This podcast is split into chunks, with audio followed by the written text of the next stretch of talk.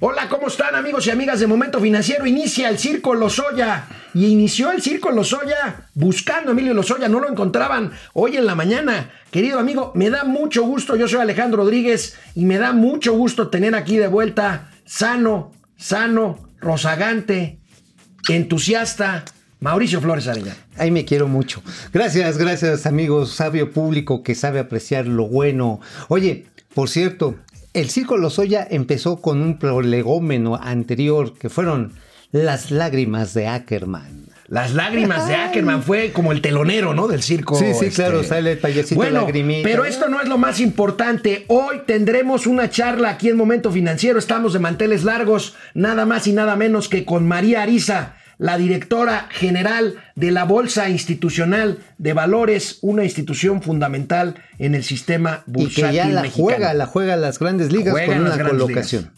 Empezamos. Hoy es viernes y los mercados lo saben. José José no está, pero no importa. Esto es Momento Financiero. El espacio en el que todos podemos hablar. Balanza comercial, Inflación, evaluación, tasas de interés, momento financiero, el análisis económico más claro, objetivo y divertido de Internet. sin tanto choro. Sí, Y como les gusta, peladito y a la boca. ¡Órale!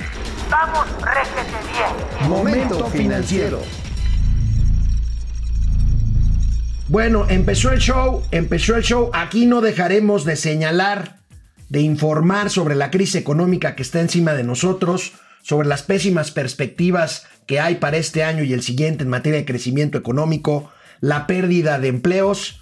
Pero, amigo, tenemos que informar.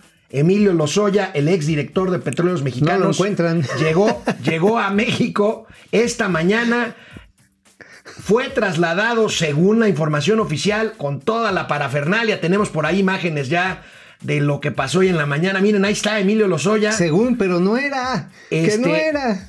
Pero bueno, resulta que iba a ser trasladado al reclusorio norte, pues nones. Lo llevaron a un hospital privado porque el señor llegó a España con anemia y una afección en el esófago. No, bueno, pues después de haber cantado quién sabe cuántas, pues a cualquiera se le irrita el esófago, ¿no? y bueno, la anemia, pues imagínate del tamaño susto que le habrán puesto.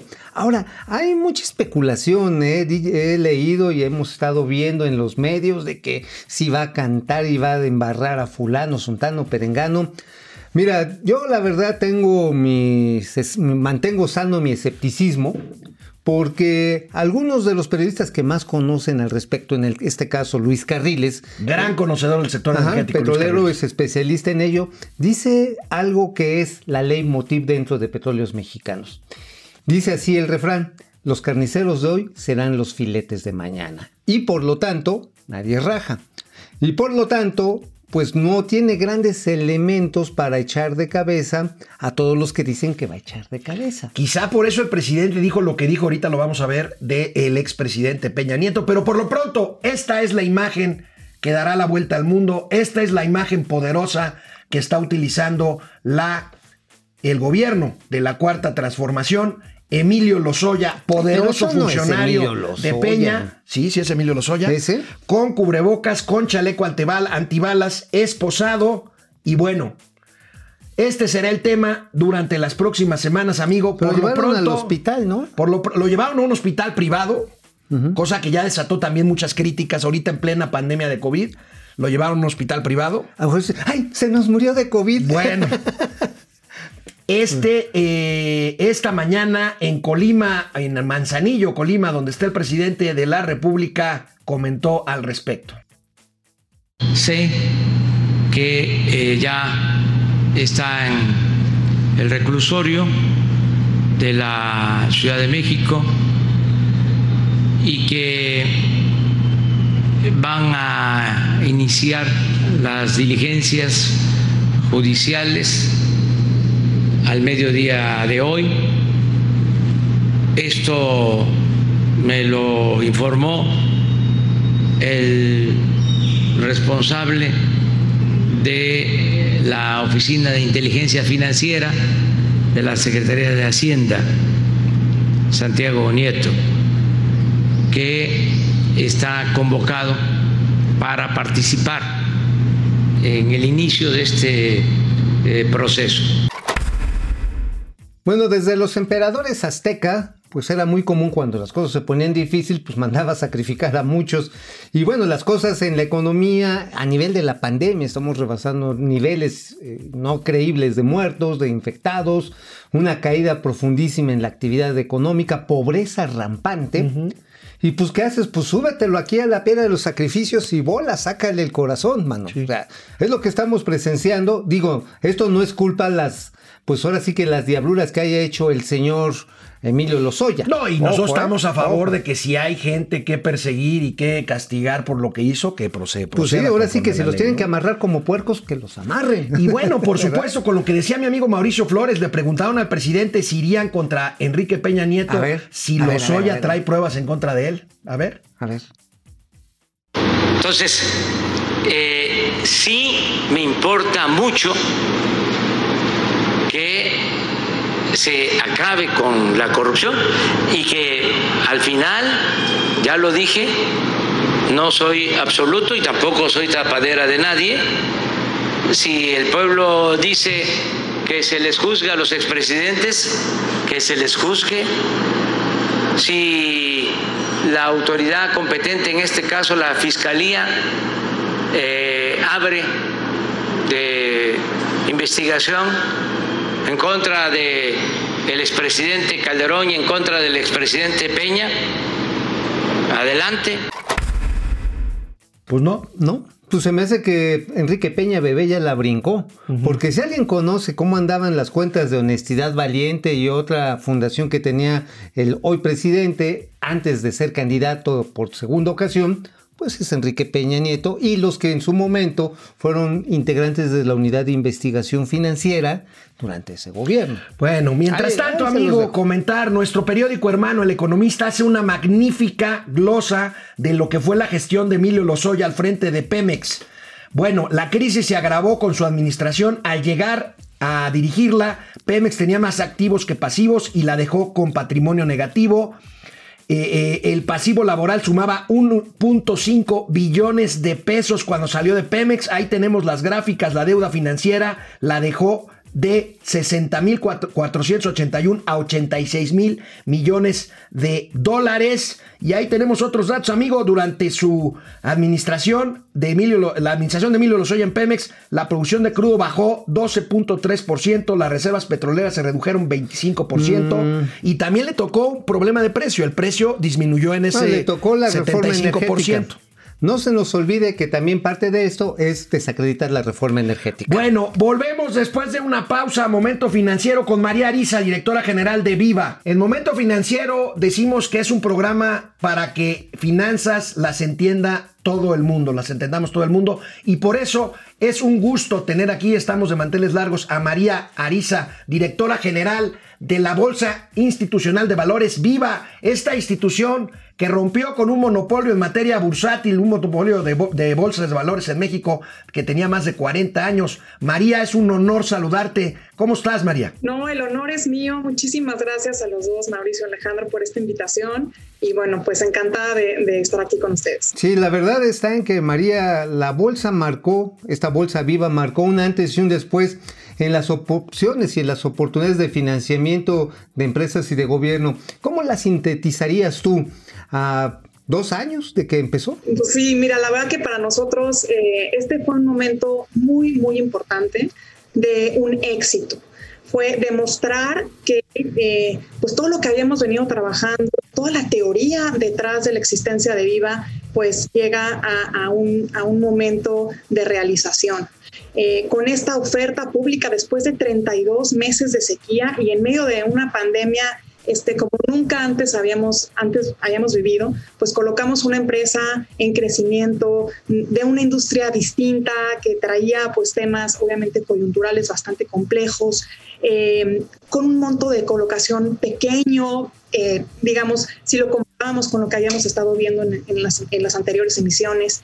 Antes, por ejemplo, pues una, una empresa que le quisiera levantar menos de mil millones de dólares siquiera la recibían. Esta fue una colocación eh, de 452 millones eh, en la primaria y en total de casi 800 millones ya con la capitalización. La verdad que estamos contentos, es una muestra de que el mercado es para empresas que quieren crecer. En Viva, esa es la, eh, pues el objetivo principal, lograr que haya mayor número de participantes de empresas que, forman la realidad de la economía mexicana. 99.8% de nuestras empresas son pymes y necesitan acceso a fondeo.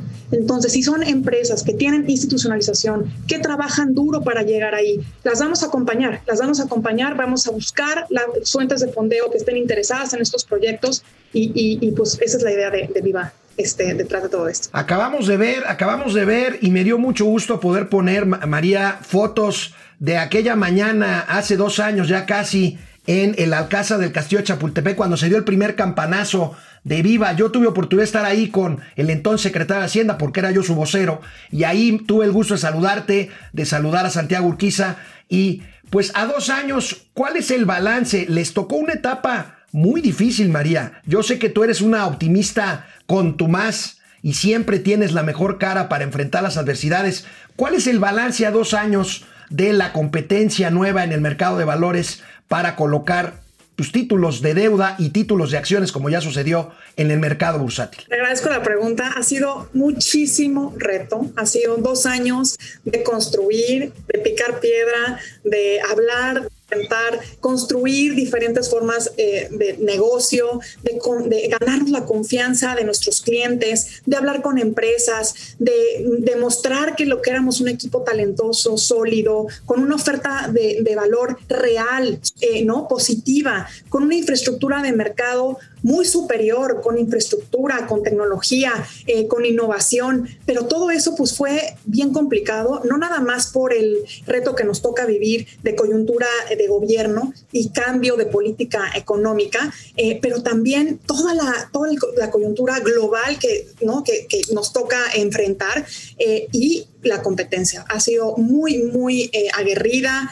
eh, nos ha costado mucho trabajo ir poco a poco y hoy estamos muy contentos. Después de dos años ya tenemos 16 Estamos eh, muy contentos en la parte de operación. En la parte del listado ya traemos eh, más de 110 mil millones de pesos financiados en todos los activos.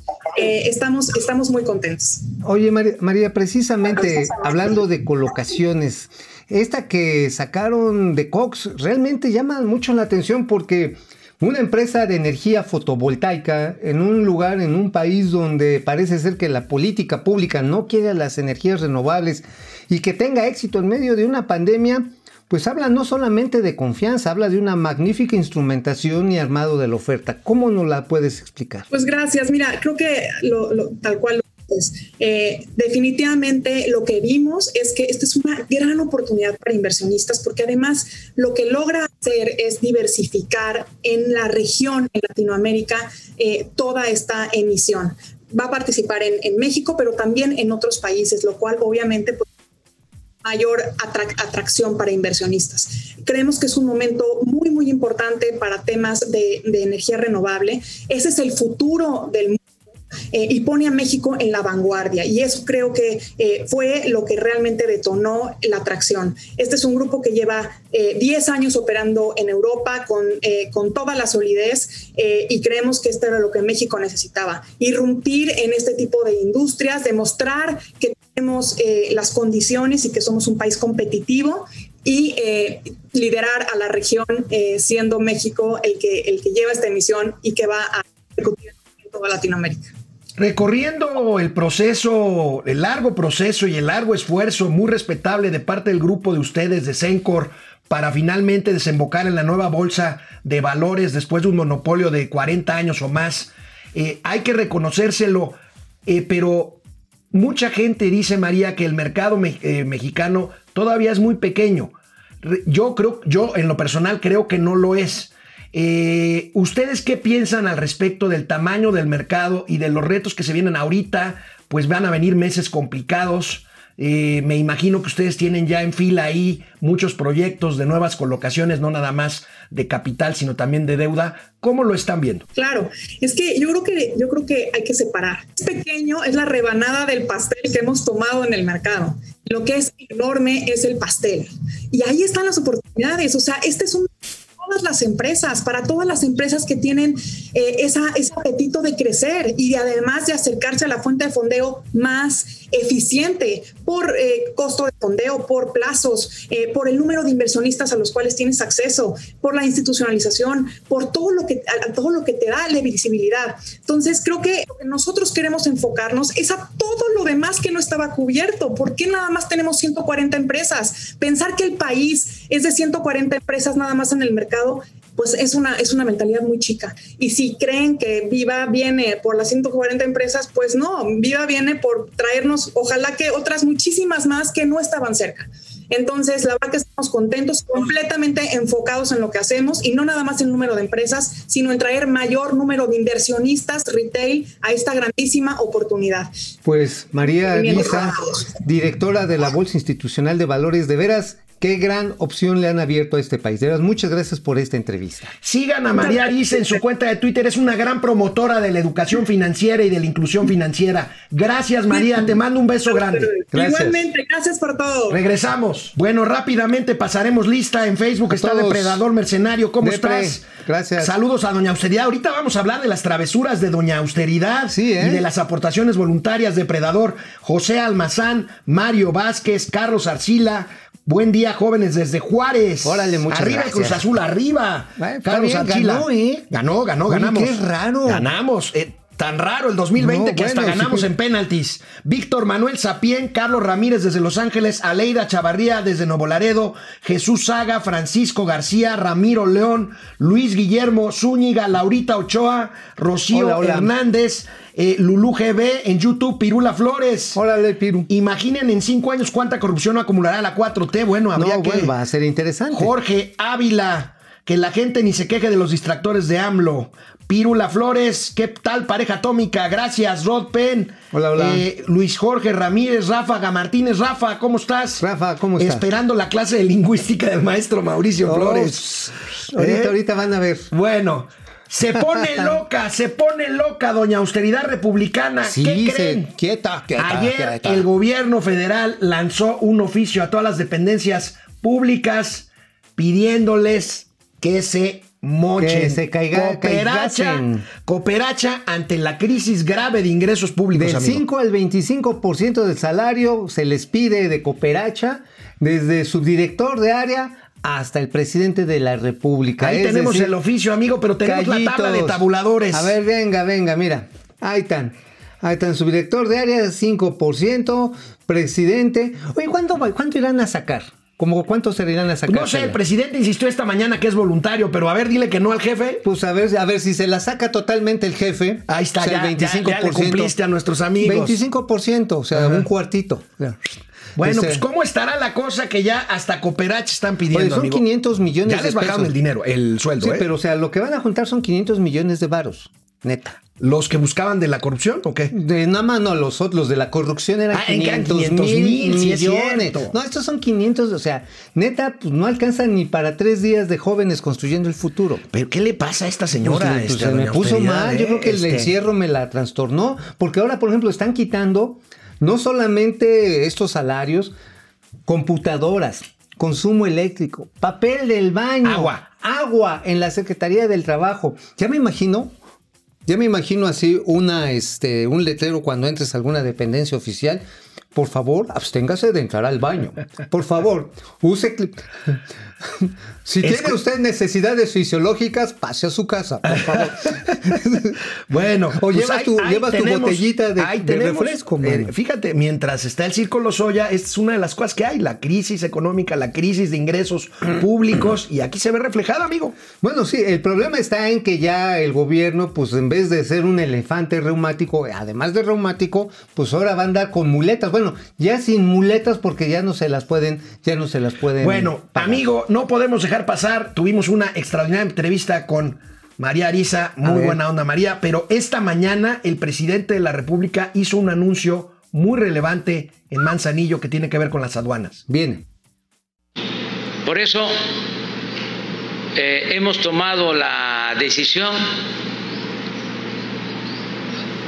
acabo de darlo a conocer al Gabinete de Seguridad, de que las aduanas terrestres y marítimas van a estar a cargo de elementos de la Secretaría de la Defensa y de la Secretaría de Marina.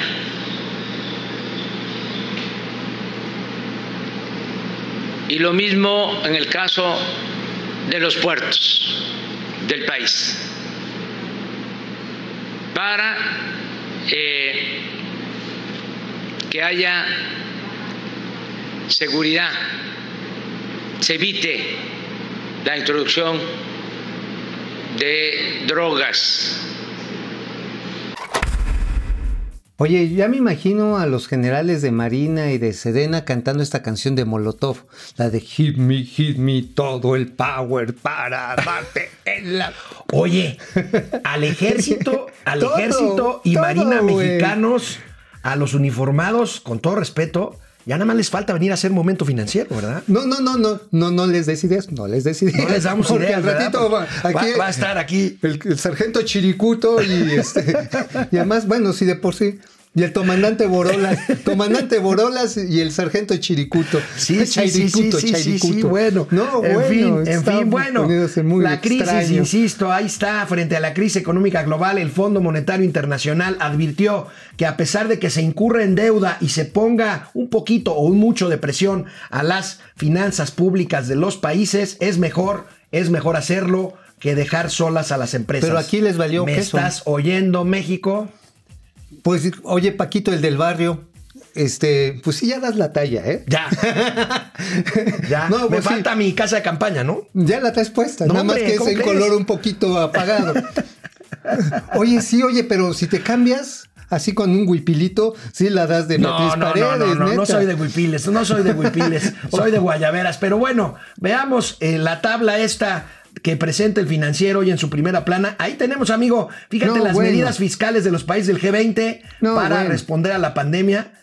Desde el 40% Pues más como bien porcentaje nosotros- del PIB de quién fue Alemania. Oye, pues nosotros, nosotros apenas el 1.1%. Bueno, nosotros no estamos respondiendo, nosotros vamos dejando que nos atropelle.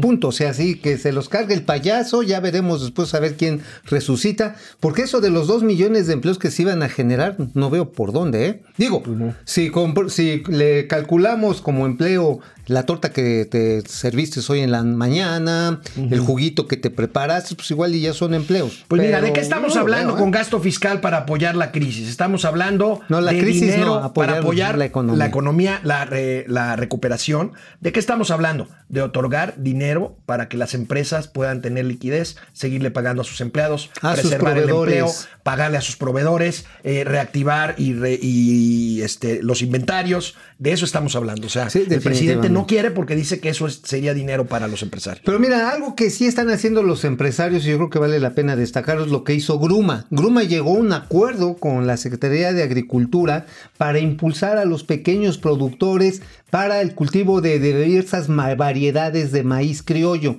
¿Qué quiere decir esto? Elevar una productividad que está a menos de dos eh, toneladas por hectárea, tratarla de duplicar.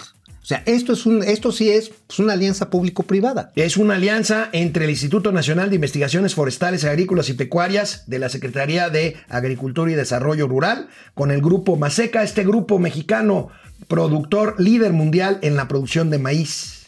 Y un de- convenio por tres años. ¿Tenemos la imagen del comunicado o ya no la tenemos? Creo que sí, algo así. Pero el hecho está en que hoy México importa 5 millones de toneladas de maíz, sobre todo amarillo, pero pues necesitamos garantizar el suministro de maíz blanco. Bueno, ya es viernes. Si pueden, quédense en casa. Ya Por sé que hay vacaciones de verano, pero quédense en casa. Nos vemos el lunes. Bye. Vamos, réjete bien. Momento financiero.